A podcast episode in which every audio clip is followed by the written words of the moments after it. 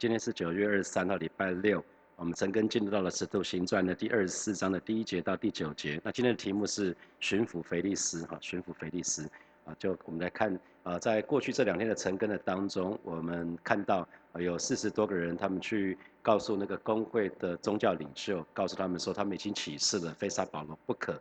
那请工会领袖去跟千夫长去跟他跟他提议，就是请他们把保罗送回送回工会这边，让他们可以把这个事件可以做一个详细的。详详细的那个查考之后，再再做判断啊。可是他们其实是背后有一些恶毒的心意啊。那可是神借着保罗的外甥，还有千夫长吕西亚，那保罗就连夜被送到送到凯撒利亚去了哈。那他已经到凯撒利亚这个地方，然后有见到也见到那个地方的巡抚哈。所以呃，神就自己，神既然对保罗说了，就是你放心，我怎你怎么在耶路撒冷为我做见证，你也会在。你你会在那个罗马为我做见证哈，所以神给他一个应许，所以保罗保罗真的是就如同神给他的应许一样，就先安然到了凯撒利亚。那之后我们会看到他怎么样一路又从凯撒利亚一之后又到又到罗马去哈。那当然这这已经是从离开能够离开凯撒利亚已经是两年以后的事情。他这个地方待蛮久的哈。那啊所以其实我不知道弟兄姐妹每次你遇到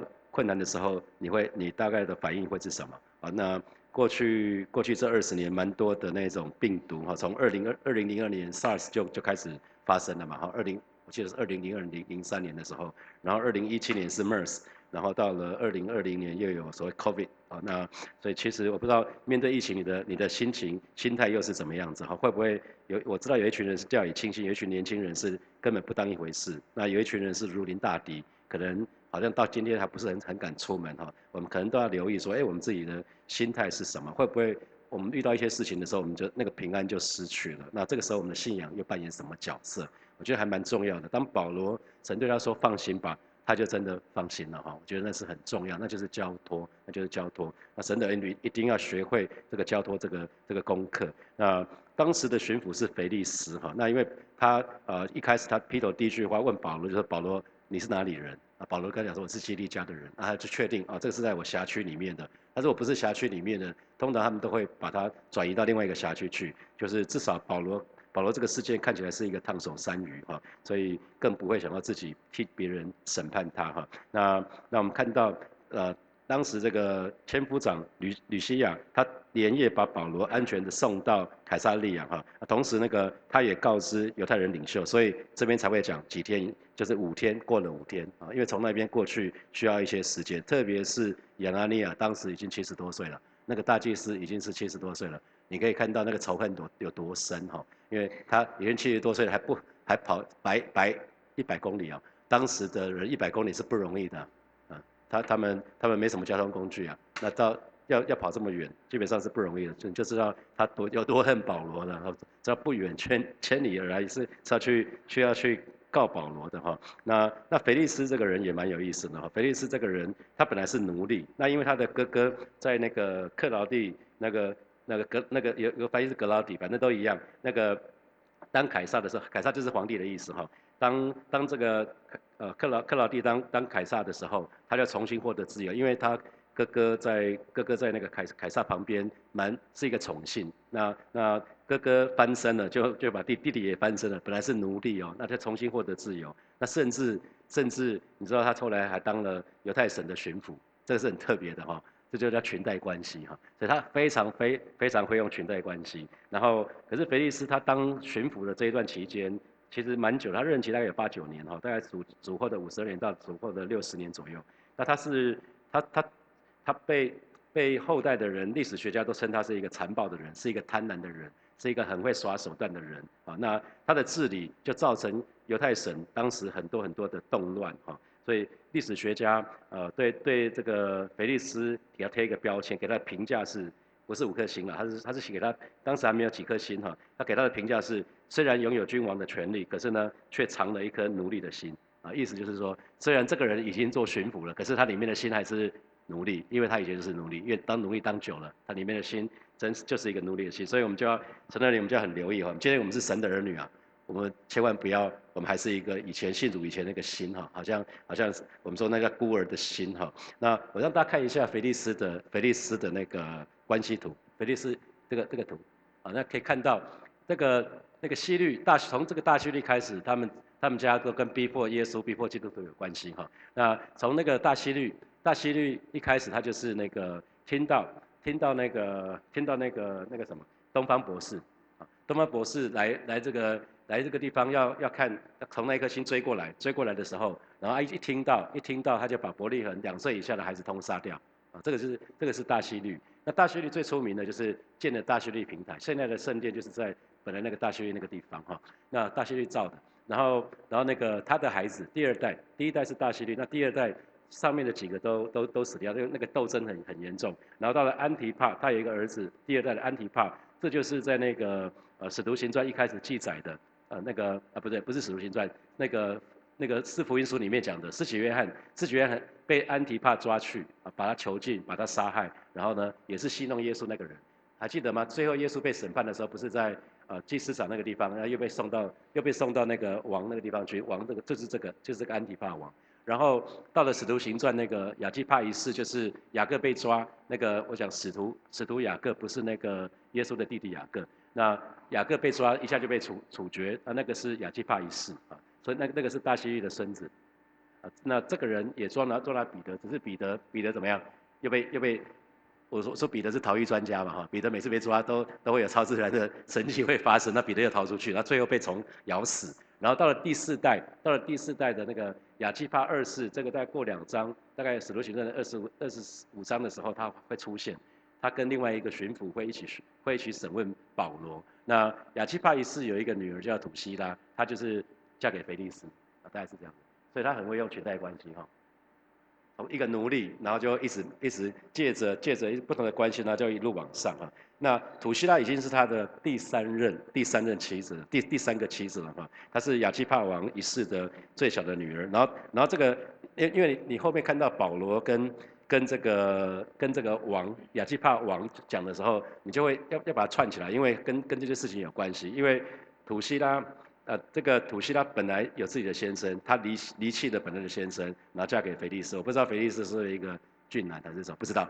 那那个圣经没有讲，啊也也没有看到那任何的资料。反正就是那个土西拉基本上她离弃了原来的原来的丈夫，改嫁给腓力斯啊。所以所以这个是当时的情况啊。你可以看到后来保罗跟面对那个亚基帕亚基帕二世的时候，他讲了一些话，都面对审判公义什么的。那他听到那三个形容词，他就吓到了。那这个后面我们再再来讲这个部分。好，我们来看今天的经文。好，第一第一节过了五天，过了五天，因为从那边过来需要一些时间，然后他们没有骑兵，他们没有没有那些护送什么的，他们他们是慢慢来。然后然后亚拿尼亚可能要去七十几岁了嘛，可能要要出门不大容易，需要好好准备。所以过了五天，那过了五天，大祭司亚拿尼亚跟跟几个公会的长老呢？他们就找了一个律师，这个辩辩士就是律师。啊，铁铁土罗名字就叫铁土罗下来，那向巡抚控告控告保罗哈，所以辩士就是就是那个代言人 speaker speaker 的意思哈，那呃亚拿亚拿尼亚我们说是当时的当时的大祭司，那呃这个这个辩士通常他们一定是找能言善道的律师哈，那因为是犹太人找的，所以既然是犹太人所聘请的。代表他们要控告保罗，所以这个人他一定很熟悉罗马的法律，因为现在是要在巡抚的面前，所以他肯定是一个非常熟悉罗马法律的，还有罗马的诉讼的程序啊。那呃，他的背景很可能是罗马人，可能是可能是罗马人啊，这样对他们来讲是比较有利的哈。那所以这个时候犹太人对保罗所采取的行动，他们不得已又回到台面上哦。他们本来是想用台面下的，台面下他们就好办事，就可以把保罗不知不觉就把他。啊，杀掉。那反正反正也没人知道。可是现在已经保罗已经被军队保护了哈，已经被被保护住了，所以没有也没有其他的办法了。他们就回到官方的诉讼。那既然回到这种正式的诉讼，就一定要找什么很厉害的律师嘛？因为因为既然已经上公堂，就没有办法了哈。那可可是犹太人也知道，因为腓力斯这个这个时候保罗被被呃被被被逮捕的时候，被抓到这个地方的时候，大概是主后的五十八年的事情。所以这个这个菲利斯已经当犹太犹太省的这个总督，已经当了六年了，所以他们很知道他的作风啊，他们知道这个这个人的作风，知道这个因为这个人是贪婪，你只要有贪就可以什么，知道吗？只要一个人贪就好办事，是吧？因为他有罩门，他就可以贿赂嘛，是可以被贿赂的。所以大祭司跟众长老应该是有想法，是可以认为可以买通他，因为只要买通他，做出一个判决对他们是有利的。他们只要能够跟那个巡抚讲说，那个大人呐，让我们把保罗带回耶路撒冷，我们会公平的处理他的。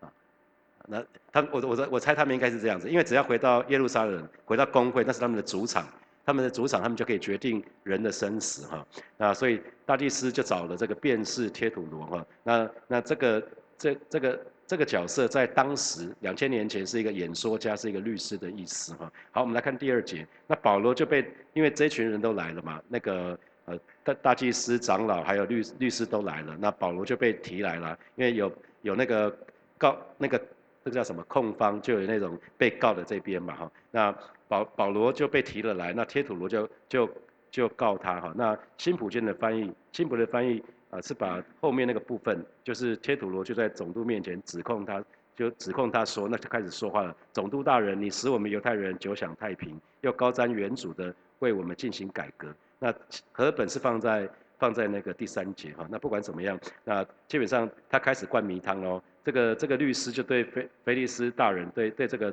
对这个巡抚，因为很显然他讲的跟事实都不符合啦。因为刚刚为什么要讲一些背景，就是他开始灌迷汤了。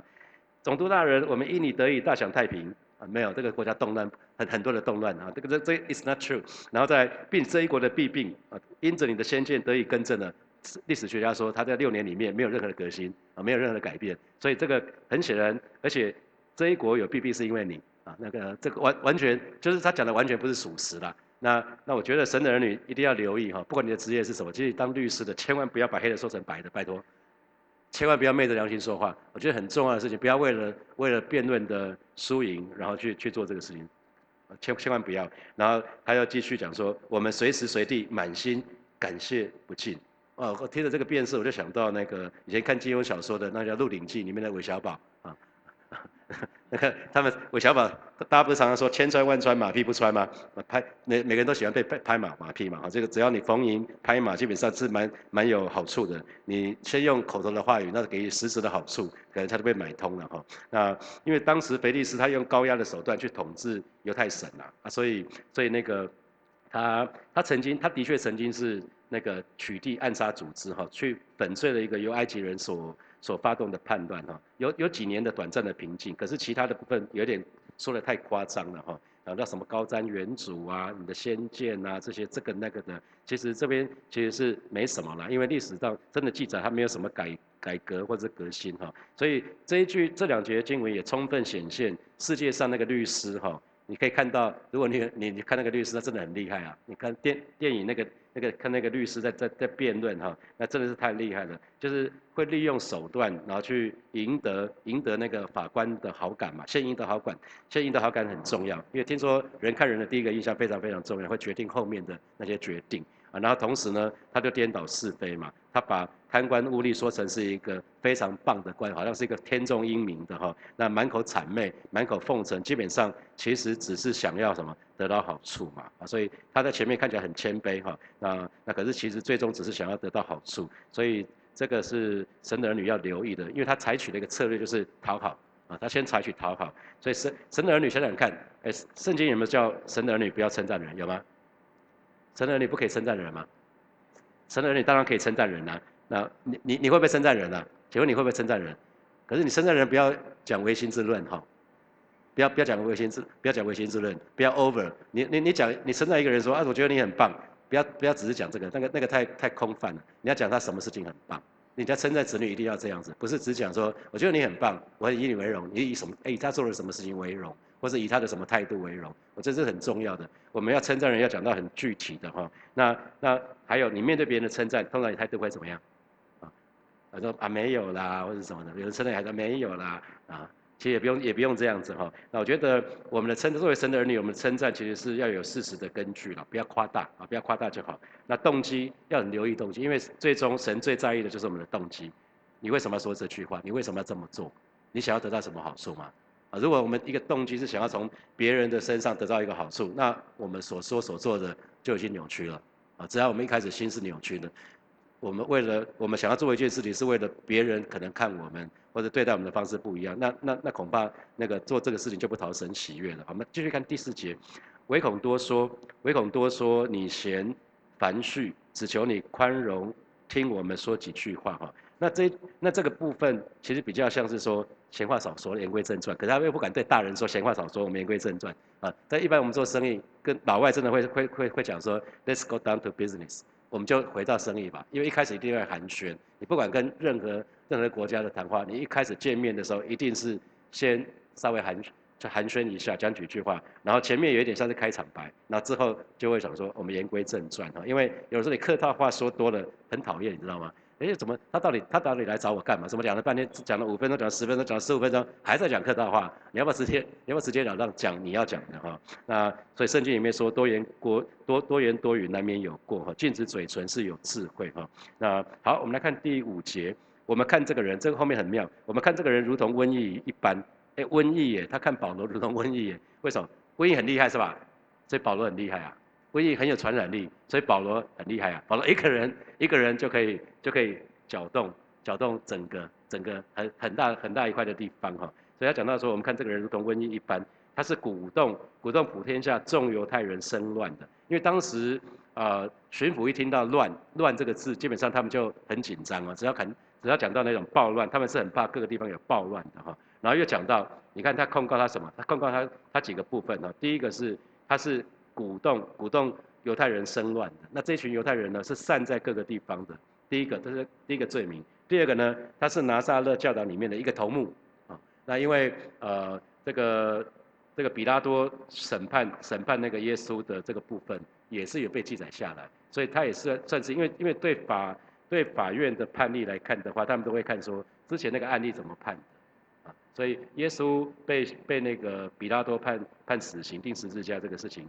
应该是有被记载下来，那大家都知道。他讲到说他是拿撒勒教党里的一个头目，那因为教党的领袖已经被杀了嘛，啊，所以他又是一个头目。啊，那那这个地方是我觉得这个律师蛮会找那个点哈，蛮会找那个点。所以他他讲到说保罗在各个地方不断的激起骚乱。那我刚提过了哈，如果因为当时罗马政府他的版图很大了，他就很怕各个地方生乱，所以只要各个地方一一一一有暴动，马上派军队去镇压，那个那个是很严严重的事情。所以包括犹太人自己也很怕暴乱，因为军队会借借民意进来镇压，然后只要有军队进来镇压，就会有一些不好的事情会发生。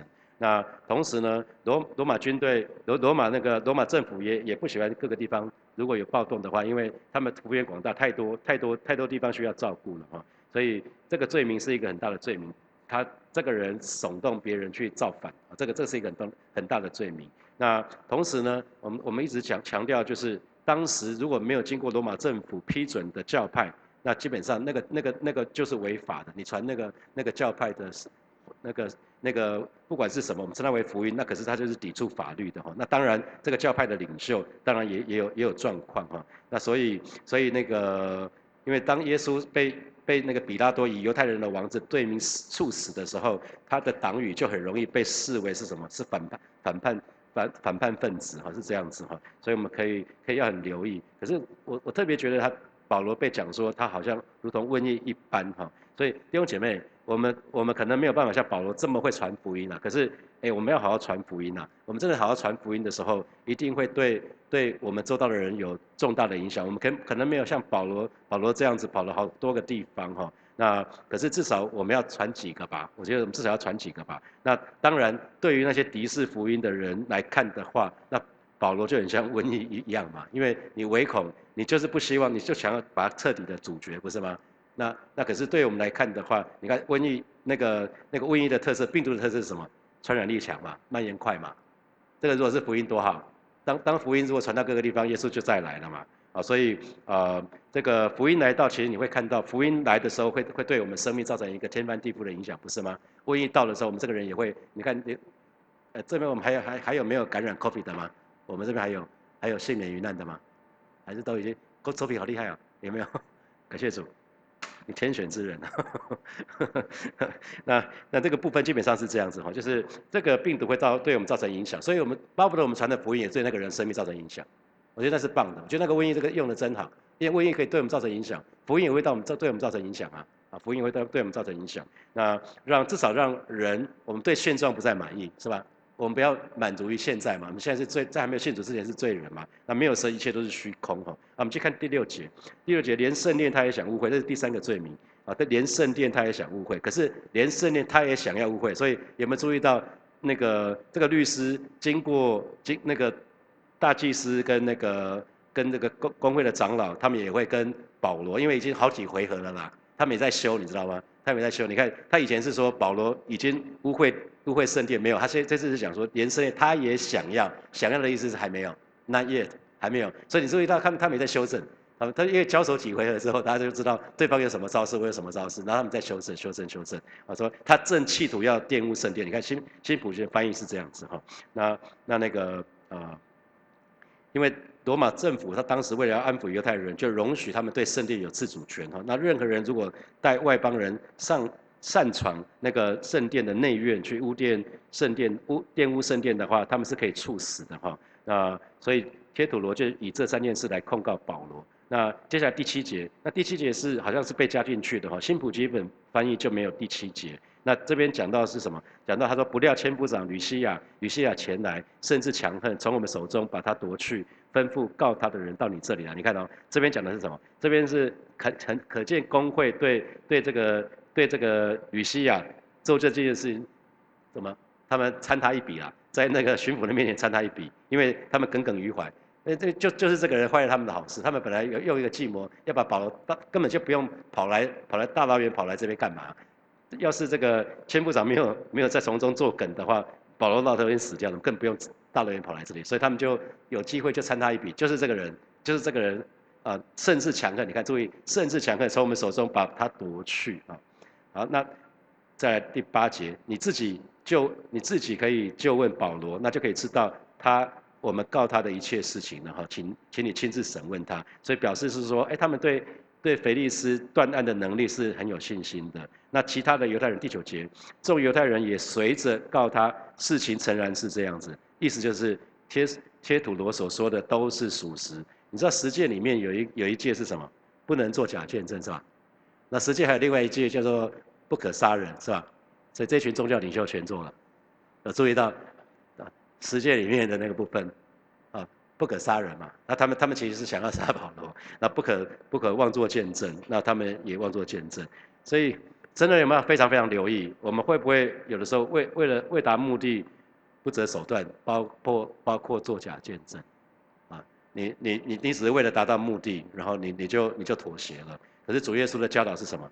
你们的话是就说是不是就说不是，再多说就是出于那二者。所以神的儿女要非常非常的留意。好，接下来我们有一些时间来默想从今天的经文衍生出来的题目。好，第一题，第一题我们刚刚说，呃，罗马历史学家对腓力斯的评价是，他虽然拥有君王的权利，可是呢，他里面的心却藏了一颗奴奴隶的心。那今天神的儿女们，我们今天是神的儿女，会不会在我们心里面还是有奴隶的心啊？或者是说孤儿的心啊？好，第二题，基督徒并不是不能称赞人哦，可是我们的称赞要有凭有据哈，不要夸大。而且动机不是为了要讨好对方，那这给你什么提醒？啊，第三题，圣经里面说，你看他们这个这个律师说，我们看这个人如同瘟疫，那表示保罗是一个非常有感染力的基督徒。那弟兄姐妹，你呢？你可以想想看，你信主多久了？你曾经带领多少人信主？我常跟大家讲说，千万不要空手见主啊！你去你去朋朋友家都不会，以前不是有个广告，什么两串家是吧？我因为这个广告是谁哪哪一个明星了？可是我们都会记得，不要空手见主啊！你你你一定要带带一些，你一定要为主赢得灵魂，而且要建造成为门徒啊！因为大使命是这么说的。好，最后一题，很多很多宗教徒，也是世界很多宗教徒，他会跟属属世的合作，很多很多宗教跟政治是结合的，为了达到他的目的啊，这是一个很可怕的事情。所以呃，那个很多宗教徒他们。为了达目的，不惜作假见证啊，那这给你什么提醒？不要起来祷告。那今天我们都是神的儿女，不要，千万不要像腓力斯这样子哈，他已经是一个是一个巡抚了，可是他里面却却是一个奴隶的心。求神帮助我们。我们今天唱这首诗歌是呼召之地哈，求神帮助我们，让我们呼召之地。都可以活出与神的儿女呼召相称的生活，让我们真实活出一个神的儿女，那应该是一个非常非常荣耀的一个样式。因为我们的一个阿巴父是是一个荣美荣美的君王，我们就以开口向神来祷告。主啊，谢谢你今天早晨我们来到你面前向你来祷告，恩待每一位神的儿女，让我们永远不忘记我们有一个身份，有一个非常尊贵的身份，哦，就是我们是你的儿女。而是今天早晨带领每一个。